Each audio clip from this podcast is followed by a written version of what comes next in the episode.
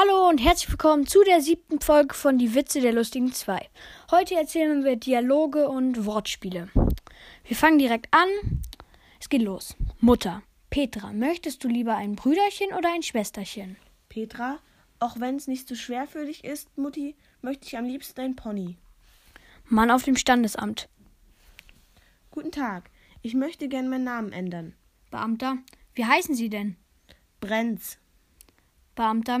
Aber das ist doch ein normaler Name. Mann, ja schon, aber jedes Mal, wenn ich telefoniere und mich hier Brenz melde, kommt die Feuerwehr. Es geht weiter. Ziehen drei Männer in ein Haus ein. Herr Keiner, Herr Dumm und Herr Niemand.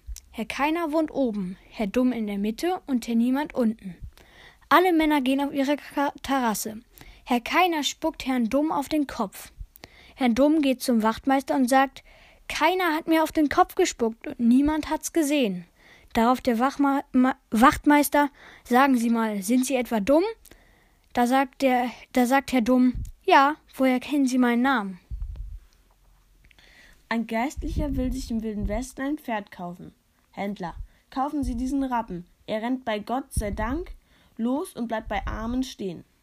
Der Geistliche kauft das fromme Tier und reitet los. Nach einiger Zeit galoppiert das Pferd auf eine Schlucht zu. Der Geistliche betet verzweifelt das ein, Vater, ein Vater unser.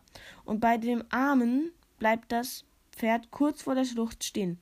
Geistlicher, Gott sei Dank. Ein Mann kauft einen Schäferhund. Neuer Besitzer, mag der Hund auch Kinder? Alter Besitzer, ja, aber es ist billiger, wenn Sie ihm Hundekuchen kaufen. Das, das war's auch. Tschüss. Bis zum nächsten Mal.